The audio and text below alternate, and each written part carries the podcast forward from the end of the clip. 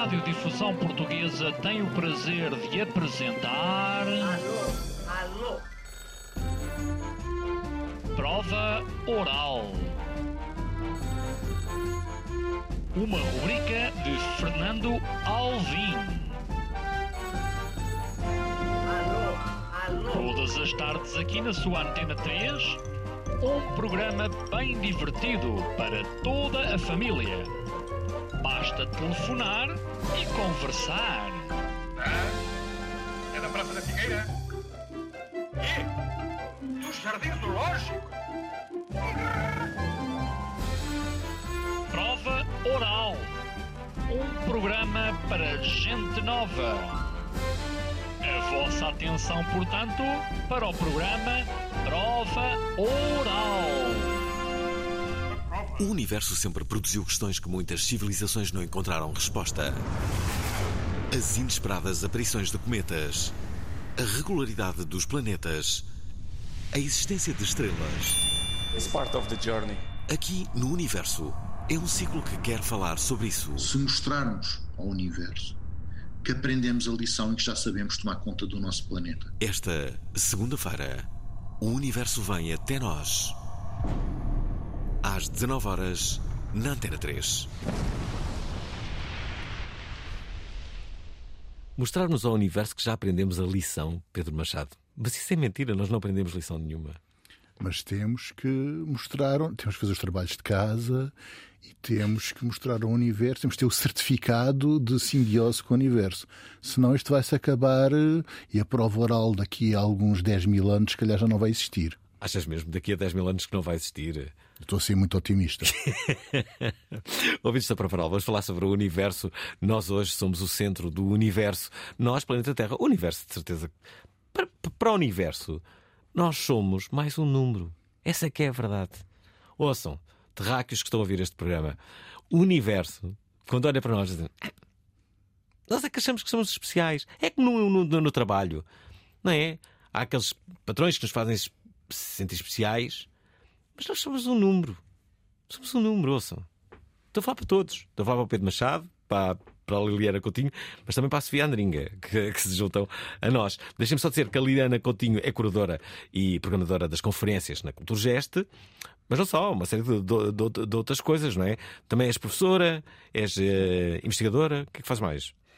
Ah, é um bocadinho difícil, acho que precisávamos de duas horas para falar um bocadinho disso. Não temos Só tempo, temos não tem- uma e temos de falar sobre o universo, que eu acho que já é matéria suficiente. Vamos, não é? vamos, vamos, vamos. Eh, eh, E também a Sofia Andringa, a Sofia eh, Andringa, que eh, também é investigadora. A observação de astrofísica. É uma astrofísica, na verdade. Ah, não, na verdade sou mais física de partículas, mas é semelhante. Ah, vai dar igual. Se virmos bem, vai dar. Física. Mas como é que eu te apresento bem? Ah, não, é isso. Sou, sou investigadora em física de partículas, mas trabalho principalmente em observatórios. Portanto, acaba por ser liga- fazer também observações astrofísicas ou. Já, já, nesse observatório, já viste assim alguma coisa que te, te- te- assombrou? Assombrou no sentido de espanto. Isto é uma coisa. Sempre. Porque repara, tu, tu, fa- tu fa- tu fazes algo que muitas pessoas ah, nem sequer imaginam como é que será, não é? Como é que é estar em constante observação de, de, de- de coisas que, nós normalmente não temos acesso. Tu tens acesso a coisas que, não- que o, o- o- o vulgar do- do- dos cidadãos não tem. Ah, é verdade, é verdade. Sim, não, por exemplo, temos que fazer. eh, Agora estava a fazer há pouco, a semana passada, o seguimento de se houver uma explosão de uma estrela, nós temos que reagir a isso rapidamente para podermos avisar os colegas para apontar os seus telescópios para lá. Portanto, isso é, é sempre uma coisa que dá alguma emoção, não é? Espera aí, eh, uma explosão de uma estrela demora quanto tempo? Ah, demora nada. Nada. Muito, muito rápido, mas Ah, depois eu os pensei que- efeitos mantêm-se durante muito tempo. Ah, ok, ok, ok, ok. Eu pensei que tu agora ias responder assim: ah, uma explosão de uma estrela demora, demora dois anos. Disse, Dois anos? Não é? Há uns Um tempos. segundo. Um segundo. Mas depois aquilo fica ali, espalha. fica ali a espalhar. Ok, ok, ok. Ahm, há uma coisa que eu tenho que, que perguntar. Eu, eu ia começar com esta conversa lá fora e depois disse: não, não, não, não, vou, não, vou, não vou estar aqui a jogar conversa fora, não é? Porque eu queria trazê-la cá para dentro. E, e o que eu estava a dizer é que eu acho que há um sentimento que é um sentimento que eu partilho com muitas das pessoas que nos estão a ouvir em relação à Lua e na desilusão que é a Lua ainda hoje para muita gente. As pessoas estão à espera demais da Lua. A Lua não foi aquela pessoa que nós estávamos à espera que fosse. A Lua é muito mais do que o que nós estamos à espera que ela seja. Será? Já é, inclusive. Porque, primeiro, uh, quem é que gosta da Lua? Eu. Estou a levantar, não estão a ver, mas eu estou a levantar a mão. Eu adoro a Lua. E temos muita razão em gostar da Lua. Primeiro, o facto de poder haver vida à superfície da Terra tem muito a ver com o facto de existir a Lua, porque a Lua faz com que o nosso planeta, ao rodar, não se vire ao contrário. Então hum. uh, estabiliza o eixo de rotação da Terra. Isso é muito importante, porque senão os climas uh, iriam se alterar tão rapidamente que não havia seleção natural que nos valesse. Isto é, a, a, vida na Terra deixaria de existir? Se a Lua também. Agora já não, porque a vida. Depois de, se, de existir, uh, arranja sempre uma maneira de arranjar uma solução. mas para ter havido, no princípio, vida fora do mar, portanto, vida à superfície da Terra é fundamental. Mas há uma coisa ainda mais importante, mesmo, e tem a ver com nova ciência. Eu não sei se podemos falar de segredos aqui, podemos? Não, estás no sítio certo para isso. Aqui é espetacular. Que é, há uma coisa que nós já há muito tempo, nós, que, vem, que vem nos livros, eu vou falar de um erro que há na ciência. Bom, se calhar vou ser despedido amanhã. Bom, vamos lá vamos ver o que é que isso vai dar. Há, há um erro, Portanto, mas tu dizes que é bom. Se não vem que cabe até à porta amanhã, sim, sou sim, despedido. Pode, pode, pode. Há um erro na ciência, mas é um erro lindo, é um erro lindo e que tem a ver com o seguinte: nós até agora pensávamos, e é o que vem escrito nos livros, que a água que há na Terra foi, veio toda, toda dos asteroides e dos cometas que caíram na Terra ao longo do tempo. Hum. Bem, nós, nós estudamos com uma coisa chamada razão isotópica e aquilo bate mais ou menos mal. Não é. Até porque, repare, senão, porque é que não haveria a mesma quantidade de água em Vênus e em Marte? E que a Terra era tão diferente para ter esta quantidade de água brutal? Ah, parece que tem a ver com a formação da Lua, tem a ver com um corpo que colidiu com a, com a, com a Terra e que, na verdade, era um mundo oceano. Era um mundo com imensa água e tem a ver com várias evidências científicas que estão a dar cada vez mais uh, força a esta, esta teoria. Peraí, disseste Vênus e Marte, água, mas está provado que, que existiu água em Vênus e Marte? Uh, ainda há, hoje. Ainda há? Ainda há. Em Vênus, muito pouco. Vênus é uma espécie de incineradora. Se não gostarem de alguém, mandem para, para Vênus, porque Vênus é, aquela, é mesmo muito mau. Mesmo muito mau. Marte é assim muito calminho, tem muito pouca atmosfera, mas tem gelos de água e tem bolsas de água debaixo da superfície. Há grandes quantidades de água e de gelo de água em Marte. Mas não há vida. Ainda não sabemos. O que é que vocês acham? Acho... Agora. Uh, uh, uh, que é que, acham, acham que há vida no, no, no, universo ou não? Há uma pergunta. Acho que é muito provável. Muito, porquê? É muito Porquê que achas que é provável?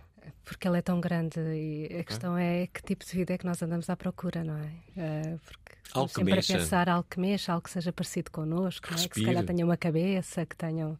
Mas se calhar a vida pode ser um okay. bocadinho diferente. Sim, claro, claro, é verdade. Sofia, o que é que tu achas? Eu acho que, pois, no, no, sistema solar, provavelmente não. No universo tem que haver. Tem que haver. Tem que haver. Ok. Porque, quer dizer, nós já, já mostramos em várias fases que não somos assim tão especiais, não é? Primeiro éramos no centro do. O Sol andava à volta da Terra, etc. Já mostramos que não somos tão especiais, portanto, se estamos nós aqui, há de haver mais alguém. Teremos aí uns colegas. Eu é? gostava, eu gostava mesmo que. Não é, mas se calhar é, exato, essa, esta, esta forma de vida de que falamos não é aquela que nós uh, uh, convencionamos, é tradicional, não é? Não, se calhar não há, não há mais pessoas, Há, outra, há outras formas de vida, não é? Isso não haverá. Não, não haverá, não é? Imagino que não, não é? Mas imagino que podem haver coisas de tamanhos muito diferentes, muito maiores, muito mais pequenos, com tempos de vida muito diferentes. Achas etc, que pod é? poderão existir animais, por exemplo? Os nossos animais, creio que não. Como é que serão? Não sei, eu tenho muita curiosidade. Eu adorava que isso acontecesse. Também só falta isso agora ao mundo, não é? é que era de repente, não é? depois de tudo isto. Não, até podia ser uma coisa boa. Eu digo sempre, eu, eu, sou otimista, sou um otimista cético, mas sou, um oti eh, sou sobretudo otimista. E eu acho que a aparecer alguém, eles iam, a meu ver, iam ser tecnologicamente muito evoluídos. E, portanto, nós só tínhamos que lucrar, de certa forma, seríamos um pouco interesseiros em relação a eles. Se vieram aqui, como é que. Então viemos na nossa nave espacial. Então, isso foi quando? Vieram, viemos de Marte. Então, isso foi quando? Tiveram aqui nove meses. Nove meses? Doido, nove minutos. Então, então que nave é essa? Está ali, venham cá. Isto tem nove minutos. então não era assim. Querem ver isto? Mostrem lá a vossa tecnologia. Tínhamos aviões que faziam, sei lá, Lisboa, Nova Iorque em 10 minutos. Já estávamos nós com a tecnologia dos nossos novos amigos extraterrestres. É assim que eu penso, ouçam. Se eu acredito que eventualmente isto é possível. Se há algum extraterrestre que está a ouvir este, este, este programa, eu acho que há alguns que estão a ouvir. Uh, venham, estamos à vossa espera. Pode demorar algumas dezenas ou centenas de anos ou milhares de anos a esta emissão chegar à próxima da Andrómeda, qualquer mas ah. eles vão acabar por ouvir. Portanto, Vocês não sabem. Atenção, isto, o que é que agora, você diz? Isto, lá. Isto agora com a inteligência artificial as coisas podem, podem, podem melhorar muito. Deixem-me só dizer que precisamos dos nossos ouvintes, até porque este tema eu acho que interessa a todos os nossos ouvintes. Digam lá como é que é falar sobre o universo. Isto a propósito, já agora deixem-me uh, aqui revelar, do ciclo de conferências da Cultura Gesto. Leonor, uh, tu melhor do que ninguém, Liliana, uh, tu melhor do que ninguém, podes dizer o que é que vai acontecer na Cultura Gesto? Bom, uh, na Cultura Gesto vamos iniciar um ciclo amanhã, no hum. dia 30 de janeiro, às 18h30.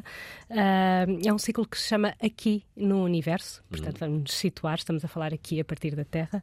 Uh, e é um ciclo de quatro conferências, uma no dia 30 de janeiro, sobre a Terra à luz de outros planetas. Hum. Pedro Machado estará lá amanhã connosco juntamente com o Ricardo Trio, que, é, que trabalha na área da climatologia, um, e uh, vamos olhar precisamente para a Terra a partir desse ponto de vista de fora, não é? Ver, uhum. E a partir desse, desse conhecimento uh, da, da, área da astrofísica. Isto é a primeira, amanhã? A primeira. A seguir. A entrada é gratuita, há que dizer? Gratuita, às 18h30, sim, hum. basta chegar eh, meia hora mais cedo, levantar hum. as senhas uh, e será no grande auditório, portanto são todos muito bem-vindos. Importante, vocês fazem muitas conferências Fazemos. e têm uma característica, é que as pessoas podem participar nas conferências que vocês dão. Podem, nós instigamos o máximo possível a participação. Para nós é muito importante que uh, a Culturgest seja um, um lugar de encontro, é um sítio onde podem ver teatro, dança, exposições hum. música. Uh, aliás, este ciclo tem um concerto de música, já passou. É no dia 23, dele. não é? No dia 23 de fevereiro, sim. Uhum. Uh, onde vamos, no grande auditório, também recriar ali uma, situ uma situação imersiva, um pouco um planetário. Estamos a trabalhar ah, é? com um artista visual e com uma, com uma compositora que trabalha na área da música eletrónica uhum. e que estão a compor neste momento uma peça especificamente para, para este ciclo. Traba trabalhamos com o meu colega o Pedro Santos, que é o programador uhum. de, de música da Cultura Geste. Portanto, estamos muito curiosos curiosa. É uma peça que vai estar na Culturgest, depois vai a Generation em Braga também, enfim, ao, ao Tremor. Estamos, é, é, aproveitámos também um uhum. bocadinho esta ideia para fazer aqui um, um, trabalho em conjunto entre várias instituições e também criar uma, um concerto, uma peça artística, não é? porque é muito essa a nossa área também. E, no fundo, este, este ciclo, uh, acontecendo no local no, onde, onde acontece, é óbvio que não é um ciclo para especialistas, é para toda a gente. Temos especialistas, pessoas que sabem realmente o que é que estão a falar, mas é mesmo para qualquer pessoa que tenha interesse, que tenha curiosidade, que queira estimular também a sua imaginação, porque eu acho que a ciência, então esta ciência de que nós estamos aqui a falar, estimula-nos muito a imaginação. Portanto, é, é, muito para, para toda a gente, não é? Uhum. Que, nós então, esta, esta uh, temos uma, uma primeira amanhã, Sim, amanhã às, às 8h30, depois sim. a outra. A outra é no dia 20 de fevereiro e chama-se O Excesso de Luz. Vai estar connosco o Raul Cerveira, Cerveira uh, Lima, também do Instituto uhum. da Astrofísica e Ciências do Espaço, e Martin Pauley, que é da Agrupação Astronómica Coronhesa, portanto, é de Espanha, que é alguém que trabalha na área da astrofísica, mas também do cinema, que trabalha com luz, e o tema será uhum. a luz. Portanto, toda a informação que nos chega através de luminosa do espaço, mas também a questão da poluição luminosa, toda a poluição luminosa que estamos a criar uh, no planeta e que está a dificultar a observação do espaço. Portanto, vamos trabalhar Tem a ver com a poluição? Questões. Tem a ver com, com, o excesso de luz que o nosso planeta neste momento tem. Não temos é? excesso de luz? Temos excesso de luz, sim. Temos excesso de luz, temos muitos satélites, temos lixo à volta da Terra que nos cria é verdade, uma espécie de barreira. Portanto, Mas porquê, porquê, porquê temos excesso de luz, Sofia? Porque produzimos demasiada demasiada luz, não é? Demasiadas cidades. Quer dizer, quando a gente olha para o mapa da Terra ou, uma, ou a hum. Terra vista do espaço, não é? Conseguimos ver exatamente onde é que estão as populações humanas por essa luz. Isso faz com que os observatórios, quando a pessoa quer olhar para a luz que vem de fora, é como tentar ver as estrelas durante o dia, não é? Temos ali o sol, não, não funciona. Não é por acaso que os principais observatórios estarão no Chile, não é? No deserto. Em zonas. Sim, em zonas que, com muito pouco com muito pouca umidade, ou quase zero de umidade e com muito pouca luz, não é? Para que uhum. possa realmente Portanto, já ficamos a saber que há excesso de luz na Terra. Sim, excesso primeira, de luz. Primeira conclusão deste, deste Sim, programa. Excesso de, de lixo uh, à volta da Terra também, portanto vamos falar disso também, de como é que já estamos aqui a. Uh, enfim. Em, lixo espacial. lixo espacial. lixo que anda a navegar no espaço. Sim, sim, sim. E que reverbera a luz e que, portanto, e que cria aqui alguns problemas também. E que mas pode ser eu também. não sou especialista, mas Ok, já sei que isso existe. Então estávamos no dia 20. Portanto, Dia 20, excesso exato. de luz. E depois, dia 26, vamos ter o contrário, que é toda aquela informação que nos chega ah, para além da luz. O título é Para Além da Luz, portanto, Uhum. a Sofia Andringa, que está aqui connosco hoje, ah, irá participar, e também a Lara Souza, do Instituto, do Instituto da Astrofísica. Portanto, é tudo aquilo que tem a ver com, com o que não vemos, mas que é imenso. Ah, ah, e que e eu penso que a Sofia poderá falar um bocadinho mais sobre isso. Isto, para mim, eu penso que é particularmente estimulante. Não Ou é? seja, o que é que, o que, é que nós eh, não vemos que, que, diz- que dizem ser imenso?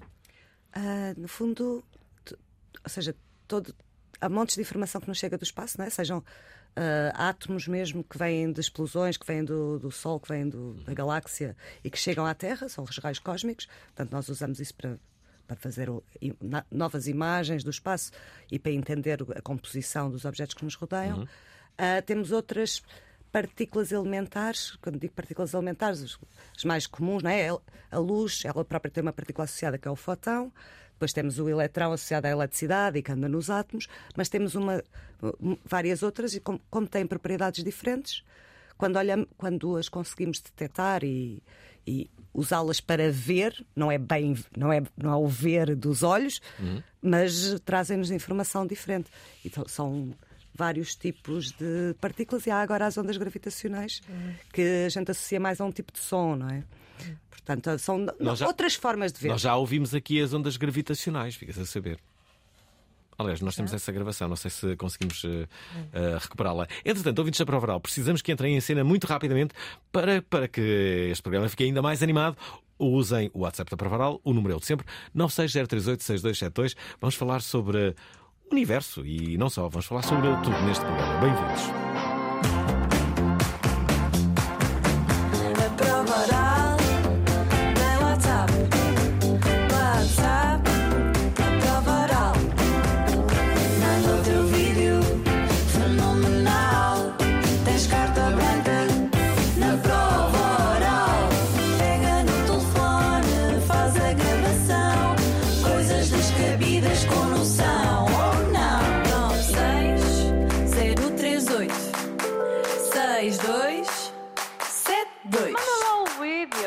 Os nossos convidados de hoje são absolutamente extraordinários, mas o nosso convidado de amanhã também é.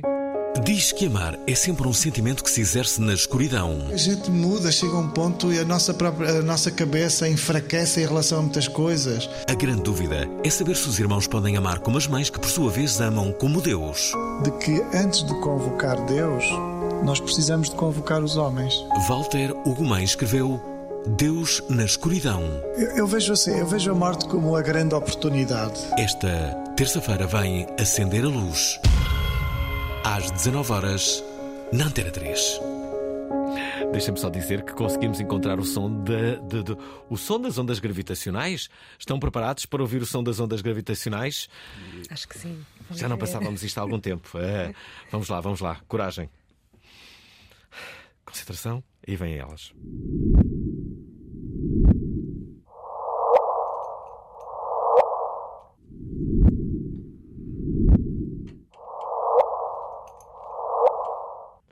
E é isto.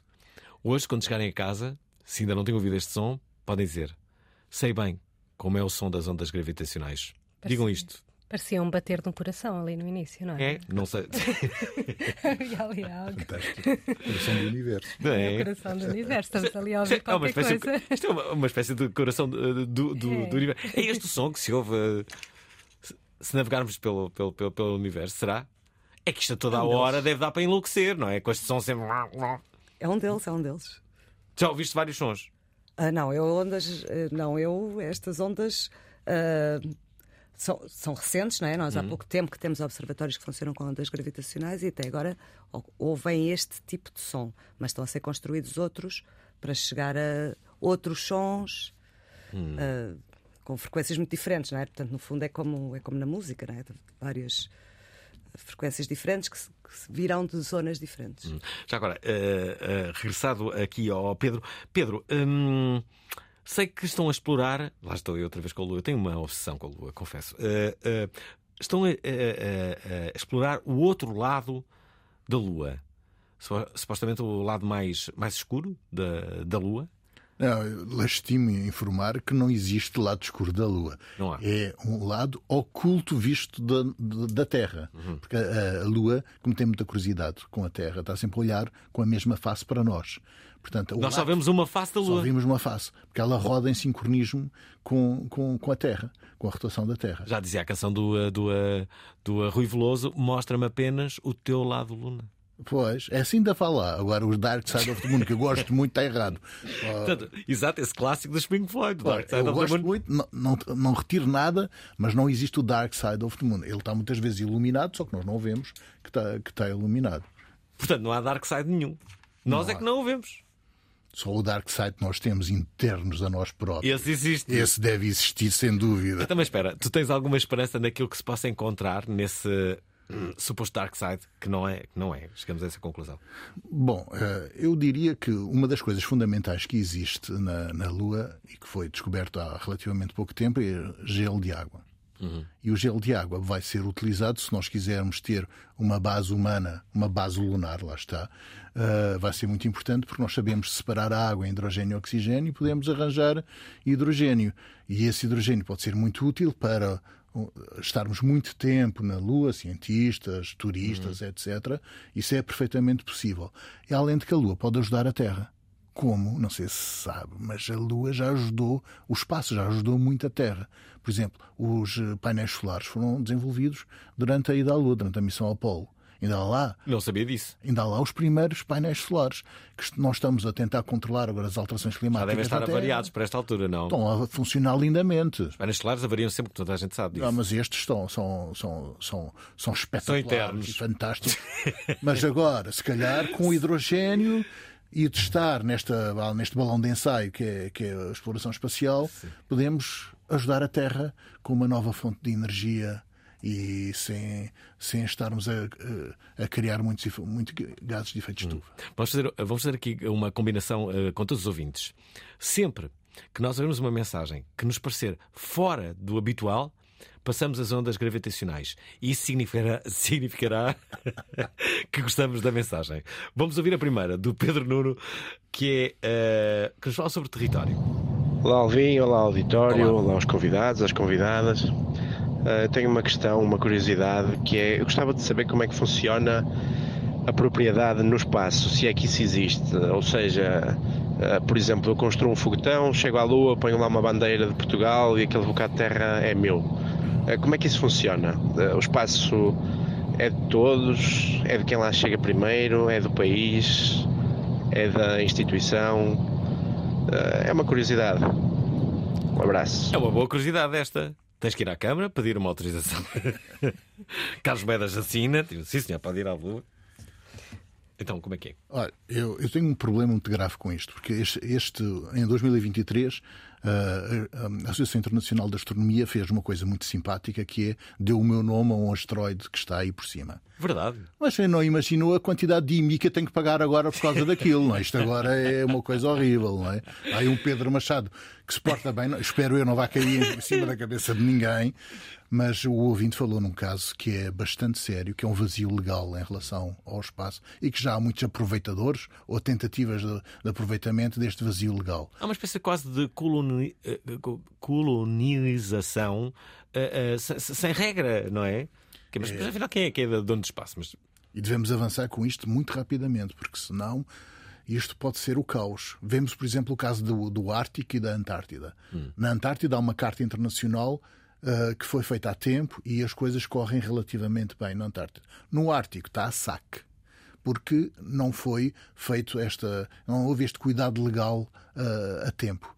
Portanto, o que esse ouvinte diz tem, tem imensa razão, que é algo a ter muito cuidado e que nós deveríamos já avançar em termos internacionais em ver uh, tratados e, e, e, cartas internacionais com signatários das maiores uh, uh, agências de exploração. Aliás, uma das maiores, a melhor ser geral já, porque há muitos países emergentes que já têm a sua agência espacial em funcionamento a toda a força. Esta pergunta, é, de facto, é boa. Já agora, tu estás envolvido numa missão especial? Onde? Uh, especial e espacial também. E espacial, neste caso. Sim, uh, eu estou ligado, na verdade, a, várias missões espaciais. Uma, que eu estou no, Science Team, estou na equipe de ciência que se chama-se Mars Express e que já deve estar tonta, porque há mais de 20 anos na órbita do planeta Marte, onde nós uhum. estamos a estudar, por exemplo, o metano. Será que o metano veio da vida ou da serpentinização da olivina, não sabemos. Senhores ouvintes, eu pago bem uma mariscada vegetariana a quem me ajudar a tentar saber se o metano que há em Marte, preciso de uma ideia nova para tentar separá-lo, se a ver se é de uma alteração geológica ou se debaixo do Sol marciano, subsuperfície, se há algo mais interessante. Essa é uma delas. Atenção que os nossos ouvintes são, são, uh, são muito conhecedores, podem te surpreender pois, muito. Por isso é que eu, eu, eu, respeito muito. E atenção, que se surpreenderem, o que vai acontecer é isto. Uau! Bom, uh... ouvintes, uh, não deixem de, de participar. Deixem-me colocar aqui só o, o Vasco. Já vais continuar aí. o Vasco diz isto. Ah, o tema de hoje é muito interessante. É. Queria só uh, partilhar a minha experiência. Há um, um, par de meses, talvez, houve um, um encontro, uma iniciativa que decorreu no Observatório Astronómico de Lisboa, dentro das instalações do Instituto Superior de Agronomia, na Ajuda, em que uh, fui com, com a família, com os miúdos, e foi muito interessante, não só porque tinham telescópios apontados para os diversos planetas e asteroides que eram visíveis naquela altura, como também havia, estavam presentes uh, astrónomos e cosmólogos e, e professores e, e, que com muita paciência se disponibilizaram a tirar as dúvidas, uh, digamos, a leigos, não é? pessoas que não fazem disto a sua vida profissional, para além de que também estavam montes de alunos da, da Faculdade de Ciências de Lisboa ligados a cursos de astronomia e é muito gratificante verificar que existe toda uma nova geração muito capaz, muito interessada e muito entusiasta por estes temas.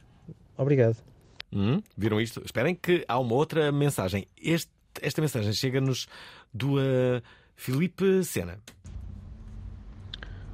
Uh, boa noite aos convidados, boa noite Fernando Alvim. Uh, o meu nome é Filipe e a questão que eu deixava, queria deixar aqui aos nossos convidados era se eles acreditam realmente no Big Bang ou se acham que pode ser outra teoria, como colisão de universos paralelos ou na realidade, ou seja, nós sabemos que, em teoria, aconteceu um Big Bang, não é? Mas será que isso é apenas uma explicação para algo que nós, na realidade, não sabemos muito bem como é que funcionam? Ou o que é que os nossos convidados, na realidade, acreditam que poderá ter originado o universo? Ou se nós somos apenas um universo no meio de muitos outros e a explicação é completamente diferente? Ou se existem até novas teorias que, na realidade, nós estamos muito bem informados, tal como estávamos errados, possivelmente em relação à formação da água na Terra, digamos assim.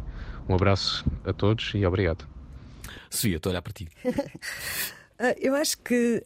É, é, ia dizer há bocado quando o Pedro disse do, dos erros da ciência, não é? Nós precisamos de ter um, uma ideia para depois a poder provar ou desprovar. E o Big Bang serve muito para isso. O que, o que nós vemos, vemos de hoje para trás e vamos reconstruindo para trás. E, portanto, parece-nos que no início havia um ponto único, muito denso, etc. Agora, o mais importante do que se foi isso que criou o universo ou não, digo eu, hum. que acho que nunca não poderemos saber exatamente, nunca, nunca, não o podemos reproduzir, não é? Hum.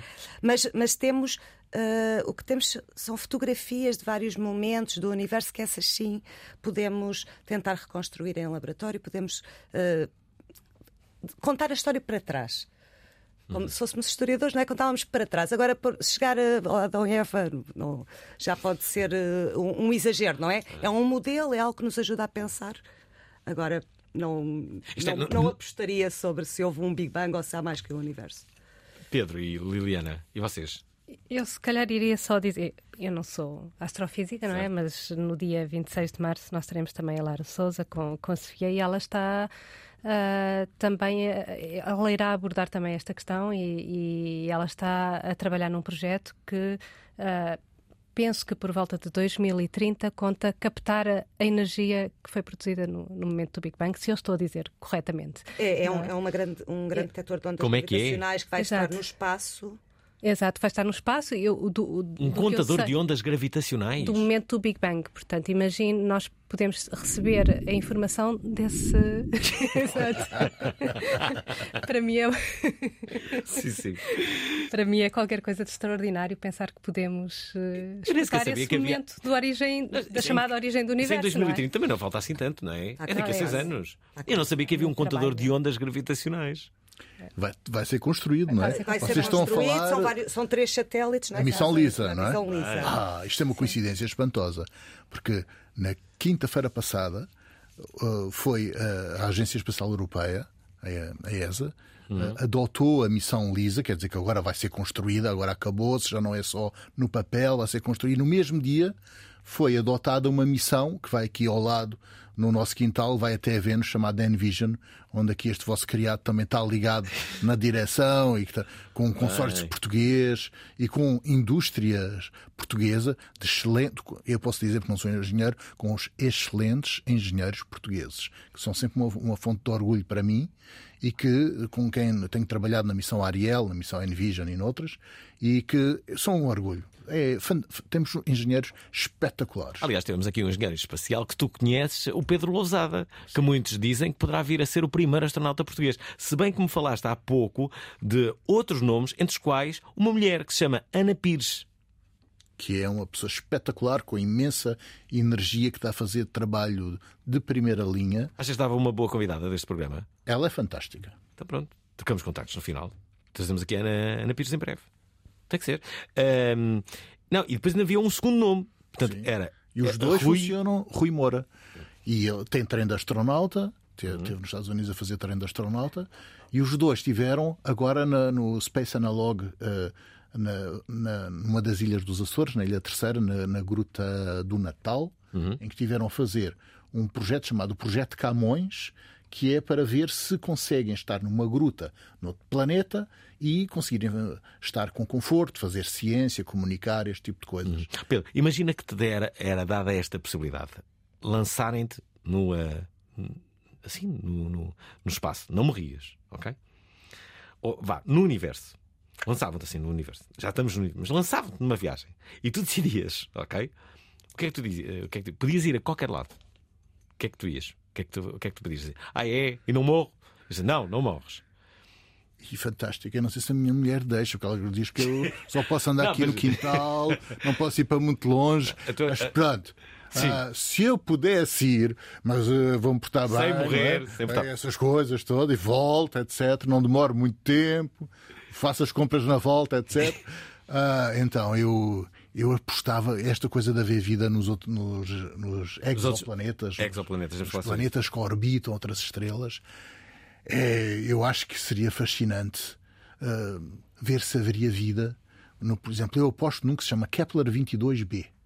Porquê isso? Porque tem uma, uma atmosfera que pode ser uh, relativamente parecida com a Terra, não, mas suficientemente diferente ao mesmo tempo. Kepler 22b? Sim, e é a minha aposta. Como é que descobriste esse planeta? É um, entre outros, em que eh, eles estão no que nós chamamos a zona, a região habitável em que é possível haver água líquida à superfície, tem uma atmosfera e, de acordo com a, com a estrutura de nós dizemos de habitabilidade, que é um pouco mais um uhum. conceito mais estruturado, só que zona habitável, uh, e eventualmente uh, uma das coisas que nós estamos a preparar é estudar se há espécies químicas que estão em desequilíbrio, porque se estão em desequilíbrio, alguma coisa está a forçar o desequilíbrio, um bocado como o metano que eu falei em Marte uh, há pouco. Uh, isto eu teria muito interesse, mas também vos digo que se não houver vida também não há nenhum problema. Logo que seja habitável, nós plantamos a vida e depois com a sua diversidade, na sua liberdade, uh, com a seleção natural funcionar fantasticamente, claro, daqui a alguns anos já vai haver vida. Nós plantamos, vamos poder plantar um dia uh, couves em próxima de Andrómeda, uma coisa assim. Porque estamos a falar em vida para além uh, do planeta Terra.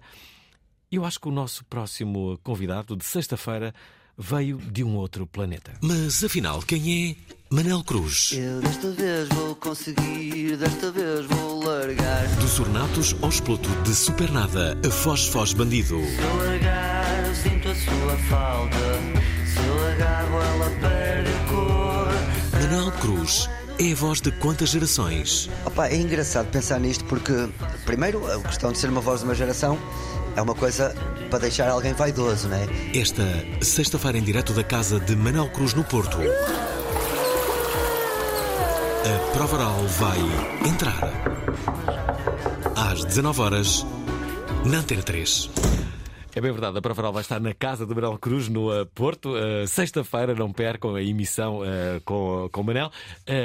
vocês gostam de Donatos Fileta? Sabem quem é o Manel Cruz ou não? Sei, ainda ouvi um ou outro concerto. Sabes, Teresa? Sim. E que tal?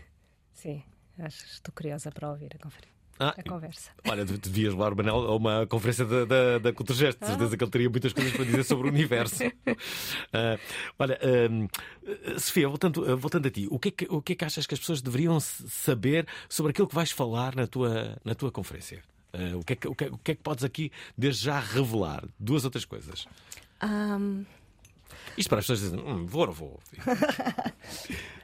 Não, ou seja, é isso, é, é, é o estender a ideia de, de ver, não é? Uhum. Portanto, nós observamos o universo com, uh, por exemplo, neutrinos. Neutrinos uhum. são, são partículas que têm propriedades muito diferentes, de, seja dos fatores da, luz ou dos eletrões, uhum. e, portanto, conseguem atravessar tudo. Conseguem atravessar a Terra, conseguem atravessar a nós. E isso quer dizer que conseguimos... Neutrinos? Sim. Okay. Quer dizer que com eles conseguimos ver o que está a acontecer no centro do Sol, conseguimos ver uh, o que é que está a acender a estrela, não é? Quais são as reações nucleares que lá estão a acontecer. São, são coisas. Hum, são formas completamente novas de olhar e eu acho que ajuda a pensarmos isso, não é? Que nós começámos por o olhar era com o olho e depois estendemos para outros comprimentos de onda, para o, o rádio também, também pode uhum. servir como forma de olhar, etc. E estamos agora a acrescentar isso, matéria que vem do espaço, estas outras partículas com propriedades muito distintas e eu acho que é por aí divertido. Já agora, Pedro, uma, uma, uma, pergunta muito rapidamente antes de ouvirmos aqui os nossos ouvintes, temos muitas mensagens. Uh, sempre que observaste de, de, outros planetas, há alguma imagem que, que, te causou uma sensação diferente de todas as outras, que, que, que te vem imediatamente à memória? Dizer, houve um momento que eu vi. Houve um momento que eu vi o primeiro ser humano a ver um furacão noutro planeta, no planeta Vênus. Tu viste? Eu vi pela primeira vez. E ainda hoje fico comovido. Não, eu sei que não tem tão a ouvir, que isso serve para quê? Eu sei, não serve para nada. Mas este, que não, não é ninguém, que é só um igual aos outros, foi o primeiro ser humano a ver um furacão noutro planeta. Eu até chorei. Que, de, que, que deve ser igualzinho. Tão lindo, tão lindo. Mas, mas, Só que não arrasta nada. Mas é. completamente diferente. E o que é que arrastava esse furacão? Estava a densa atmosfera de Vênus, carregada de ácido sulfúrico e de nuvens de ácido sulfúrico. Aliás, chove ácido sulfúrico em Vênus. Imagina os guarda-chuvas se forem para Vênus, não é? Tem que ser uns guarda-chuvas mesmo. Ninguém sobrevive a Vênus. Ninguém sobrevive, não é? Mas, pois. Por exemplo, imagina. Pode uma... ter havido vida no passado. Pode. Havia uma ideia com uma, uma molécula chamada fosfina que parece que poderia ser um sinal Mas espera, de ter havido vida. Pedro, imagina, tu aterras em Vênus, hum? sais da nave espacial. Já estou morto. Já estás morto? Estou morto. Logo. A pressão é como se estivéssemos a um quilómetro de profundidade no oceano. São 90 e tal bares, ou seja, 90 e tal vezes a, a pressão da atmosfera da Terra. Portanto, morres logo. Logo. E depois a temperatura são 460 graus Celsius. É derrete o chumbo, imagina. E o porquê? Morrer e derretido. Efeito de estufa descontrolado. Não, vida não. em muito dióxido de carbono.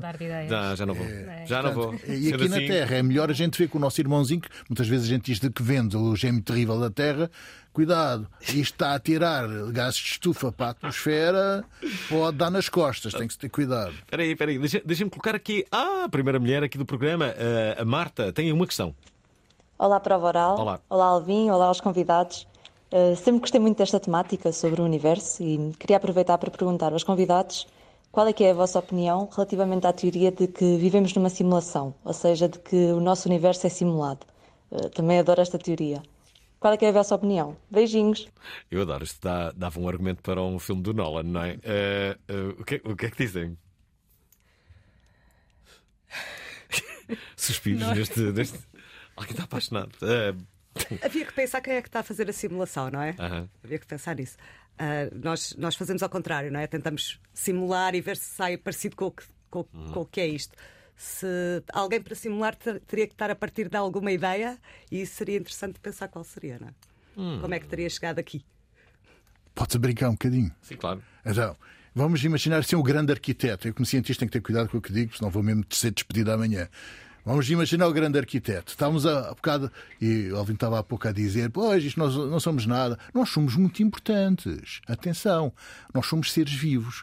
E os seres vivos temos, cada um de nós, além de ser feito, como dizia o Carl Sagan, feito de pó de estrelas, essas coisas não muito batidas, toda a gente sabe, mas nós somos um reservatório de entropia. O que é que é entropia? A entropia é uma medida de organização da- dos sistemas.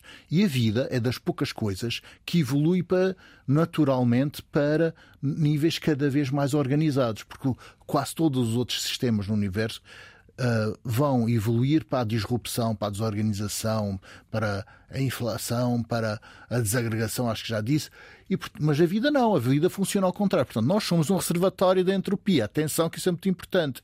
Porque o grande arquiteto podia pensar, ah, bora lá simular a vida, porque são os reservatórios de entropia, quer dizer que, sendo assim, o universo vai durar mais tempo. Portanto, nós somos uma espécie de seguro de vida para o grande arquiteto. Portanto, ah, pois, repare, está lá escrito, crescei e multiplicai-vos. Está tudo explicado. Onde é que nós vamos encontrar este Pedro Machado? Isso é que eu gostava de saber. Ora, eh, deixa-me colocar aqui uma outra eh, eh, mensagem que nos chega dos Açores. O Nuno Pimentel. Boa tarde, Alvin. Boa tarde ao auditório e aos convidados. Ah, a minha pergunta é simples: qual é, qual é, hum, qual é a teoria mais polémica, ou considerada polémica, na comunidade científica, ah, neste caso os astrofísicos? Qual é a teoria mais polémica que, que há entre vós? E era isso que eu gostava de saber. Um abraço a todos ah, dos Açores. Boa pergunta. Tem alguma coisa assim mais polémica que se desentendem? Qual é a questão mais fraturante na comunidade científica? Os que acreditam, os que não acreditam, os que contestam, os que não o fazem? Há alguma questão que a partir de vocês sabem que vai dar sarilho quando, quando, quando se Há encontram? várias, não é? Há várias. Mas qual? A vida, se há vida ou não? O facto de existir a vida. Ah, já devia Eu sou açoriano. Abraço ao meu conterrâneo dos Açores. Tens açoriano, mas Sou já, açoriano. mas já não tens pronúncia nenhuma. É que eu fui, eh, fui exportado dos Açores há muitos, muitos anos, mas estou sempre a querer voltar para lá, que eu adoro os Açores, claro. Acho que fazes bem, é muito bem. Serás bem-vindo, digo eu. É sempre, é sempre a, minha, a minha terra. Sofia, Não, não sei, eu diria que mais pelo contrário, nós gostamos mesmo de chegar a consensos de qual é a questão mais, mais complicada. Hum. Mas a, a mais polémica não tenho a certeza. A mais complicada. De... Nest- nestas coisas, o que é que as pessoas querem? Qual é a coisa que as pessoas gostam mais de debater? Esta história de se há vida ou não, não é? A grande questão. Há os buracos negros. Os buracos negros, bem. Tinha pensado nisso. Os ouvintes da prova oral adoram, adoram o tema buracos negros. Se vamos por aí, garanto que as próximas mensagens vão ser só sobre buracos negros. Como é- Mas, eh, Mas porquê que o, o Sofia, qual é... sabes- tu sabes muito mais Não, disto. Espera lá, espera lá. Sofia, qual- o, que, o que é que temos que saber sobre buracos negros? Buracos negros são ah, zonas de muito, muito, muito alta densidade de onde não escapa nada nem a luz. Por isso, por isso buracos negros. Não escapa São- nada. São poços, poços de São absorvidos. absorvente. Tudo morre num buraco negro. Ah, exceto que agora começamos a vê-los também ah, a fundirem-se, e principalmente com. na- e aí é uma emissão de ondas gravitacionais, são as- aquelas que temos aí a ouvir, são a fusão de buracos negros, não é? Ahm, e são muito comuns, não é? É o que acho que temos que saber. Ok, ok. Mas há, há a possibilidade de, eh, de se fundirem dois buracos negros. Sim. Ok. E agora um elemento perturbador. E há agora os buracos brancos. Há um livro fantástico que acabei de ler, do Rovelli, que se chama exatamente Buracos Brancos, que é tipo uma cornucópia da abundância, quer dizer, em vez de cair tudo lá para dentro, nada, a gente não consegue enfiar nada dentro de um buraco branco, que é ao contrário, está tudo a sair de lá. Uma Tipo, fonte. uma, é uma fonte, uma, cornucópia da abundância a gerar os buracos brancos. Nunca Ui, tinha ouvido falar é em que buracos é- brancos. Isto é que é mesmo novo. Esperem, eh, porque falamos em coisas novas. Temos, já o perceberam, uma semana intensa de novos convidados neste programa. Bem, um convidado que esperamos com alguma ansiedade é aquele que vai marcar presença na próxima quinta-feira. António Mateus é repórter de guerra. Aqui, nas trincheiras ucranianas, vive-se, como é natural, um ambiente de grande tensão. Já esteve na linha da frente de seis guerras. Viu o que acontece na zona de impacto. Uma terra onde se combate há séculos. Sabe que na guerra muitos mentem, mas como saber quem está a mentir? A guerra no Afeganistão já afundou impérios. Esta quinta-feira, toda a verdade. Às 19 horas, na Antena 3. Esta história de que na guerra todos mentem é um pouco a verdade. As pessoas que, que- que estão na guerra nunca te dizem propriamente a verdade. Nunca, nunca dizem sempre que não, não, não atacaram alvos civis, depois vais a ver e atacaram. ah, dizem sempre que estão a ganhar e depois vais a ver e não é bem verdade isso. Há muita contra-informação, faz parte da guerra, não é? Mas ah, eu não sou especialista. Quem é, é o António Mateus que vai estar aqui. Eras capaz de, de, de- de ir fazer uma cobertura de uma guerra? Pedro. Eu acho que a guerra é uma, a maior loucura da humanidade. Eu odeio a guerra. Também acho. E nos tempos que correm, eu estou tão triste que gosto cada vez mais da ciência, porque na ciência posso confiar. E eu adoro a humanidade, acho que há sempre a redenção da humanidade na, na arte, na poesia, nas artes plásticas, etc. Que é onde eu me vou reencontrando com a humanidade, porque senão já tinha ido tipo Para outro para um exílio qualquer. Porque... Ias para outro planeta. Olha lá, se houvesse Olha, mas não há planeta B. Não há. Por acaso até há. Não. Outro dia descobriram um planeta B. descobriram há uns anos. Era o planeta B. Eu vi, eu tive essa notícia. Bom, Planeta- mas isto- Não é, não é igual, igual a este. Não é? Tu- E mesmo Era uma fake achas, news. Não chega lá. Era fake news. Não chegamos lá em tempo real. Pois não, pois não, pois não. Primeiro, primeiro temos de ter o- o certificado do universo a dizer eles portaram-se bem. Que é para quê? Para ganharmos tempo. Para ver se um dia a gente consegue chegar no sistema solar. Olha, por causa da guerra. Eu estou ligado também a uma missão chamada ExoMars, que eh, era com alguns países que agora estão em confronto direto e que agora aquilo está em águas de bacalhau. Portanto, parou uma grande parte da investigação eh, ou do desenvolvimento por causa da guerra. Portanto, até estas loucuras humanas sobre a superfície da Terra, reparem, andam às turras uns com os outros. Olhem para cima. O universo é enorme. Cabemos todos. Não há razão para andarmos aqui a, a- literalmente às cabeçadas uns nos outros. Cabemos todos. Também acho. Palavras proféticas aqui eh, do, eh, do Pedro, eh, do Pedro Machado, e acho que depois destas palavras o mundo vai parar imediatamente. Todas as guerras vão parar hoje. Palavras de Pedro Machado em várias línguas. E eh, Putin põe a mão na consciência. Ah, realmente, Pedro Machado. eh, o que é que andava a fazer? a. Ah, ah, vai, vai ouvir. Ouça, descobri, descobri um programa de inteligência artificial. É? eu, tenho, que- eu tenho que mostrar, ouvintes da prova oral. Isto é incrível. É um, há um programa de inteligência artificial que basicamente traduz para todas as línguas que quiserem, muito rapidamente, qualquer emissão. Eu vou, vou fazer aqui uma experiência. Estão pro- prontos? Reparem, o inglês não fica perfeito, não fica, mas a verdade é que ele, ele traduz logo. Colocamos aqui uma emissão da, da, da prova feita Acho que foi naquela em que entrevistamos uma, uma sexóloga e fizemos aqui uma, uma, uma, uma pequena experiência. Querem É uma, uma experiência com 30 segundos, mas é só para ouvirem. Imaginem então, colocamos isto no tal programa que estamos a falar em português no programa de inteligência artificial e isto ficou assim. Reparem no meu inglês aqui. Também não é muito melhor, diga-se, mas enfim, aí vai. Que muchas veces. Ay, un beso y un abrazo. Adiós. Así de la nada debería haber una técnica infalible. Sé que hay muchas personas que dirán que tengo español, la técnica pare. infalible, pero la verdad es que aún no he visto una que Mira, realmente lo te sea. conozco, Sudoración. sé la que tú... Sí, claro. No, pero así. Hacemos todo de esta manera. Eu a falar assim. Hazlo así. Agita el Sí, cuadra. bolígrafo con el. Mira ese resultado. Y otra, escribiste en la mano. ¿Qué quieres? Sí. ¿Qué, qué? Vocês estão a perceber o que é que aconteceu aqui? Isto basicamente, eh, neste caso, era em espanhol. Era eu e a convidada a falarmos em espanhol com este programa. O que é que tem a dizer sobre isto? Eu quero ver este em mirandês.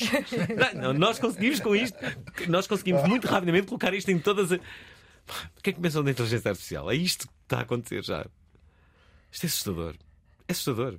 De Deixa-me colocar aqui o Igor, que pela primeira vez participa neste, neste programa. Boa tarde. Olá. Primeira participação na prova oral. Muito bem.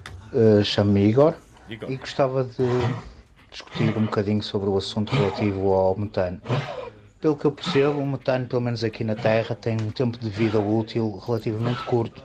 Portanto, talvez uma análise estatística aos isótopos conseguisse, e isso tinha que recolher, uh, obviamente, uh, ser obtida uma amostra estatisticamente relevante para podermos então estudar quais são os isótopos e eventualmente classificarmos em termos de idade quais são ou qual é a idade do metano existente em Marte.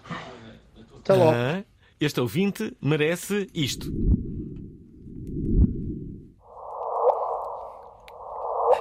Agora sim.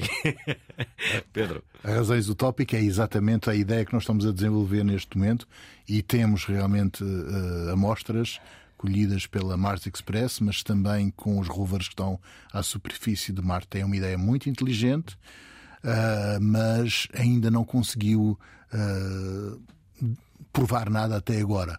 Nós vamos continuar a insistir, mas pelos vistos fico muito feliz de ver que a ideia que nós estamos a seguir agora é a ideia que este nosso ouvinte partilhou connosco. Uhum. Portanto, habilitou-se a uma mariscada vegetariana. Mariscada vegetariana. Pois, claro. Olá, boa noite. Fala Edgar Santos de Portimão. Olá. Gostaria de perguntar aos convidados, não sei se já foi perguntado, não tenho estado a ouvir eh, tudo em direto, um, se já viram a série For All Mankind e o que é que acham da série? O que é que dela pode ser realmente verdade, o que é que não pode?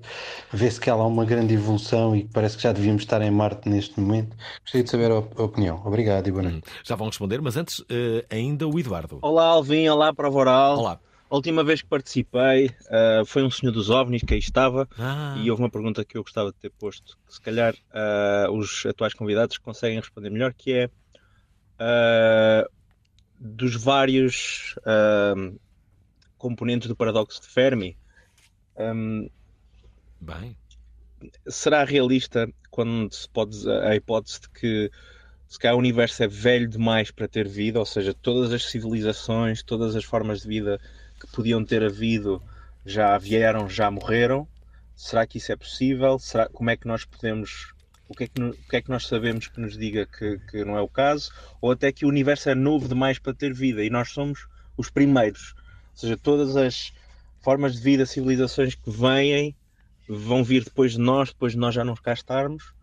E também, já agora, visto que também se fala de lixo espacial, quão realista é um síndrome de Kessler e o que é que nós podemos fazer ahm, para o evitar? Muito obrigado e boa prova oral. Bem. Hã? E agora? Não quero responder. Ah, Não podemos falar. Claro que podemos. Podemos sempre falar de tudo. Na ciência é ótimo, podemos falar de tudo.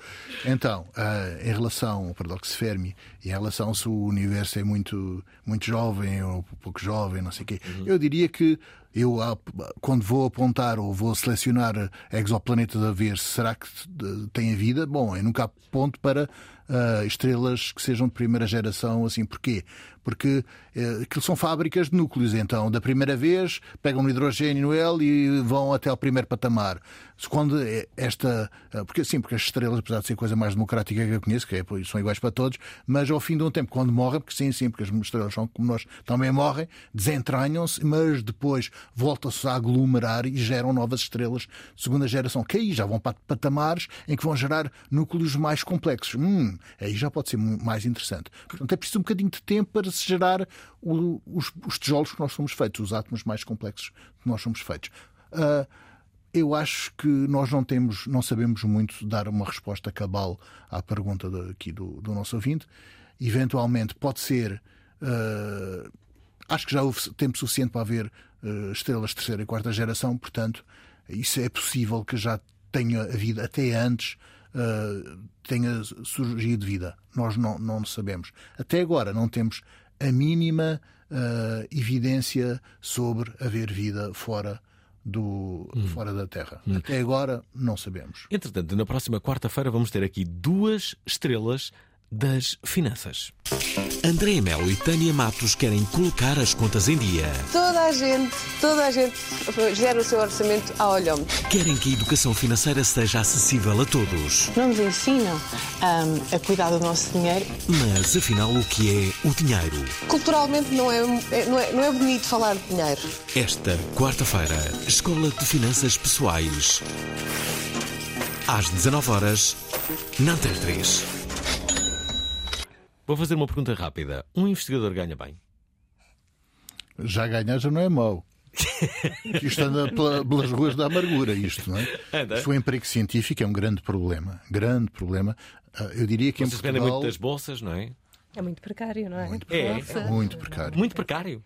Sim, é quase como os artistas de circo. Isto é, Bom. a vida é difícil. A vida é difícil. Esperem, últimas duas perguntas. Temos de ser muito rápidos, eh, estamos a já a passar o tempo. Mário eh, João Duarte. Boa noite. Olá. Eu gostava de saber se os convidados eh, consideram a hipótese de que isto que nós temos aqui no planeta Terra ser um caso único.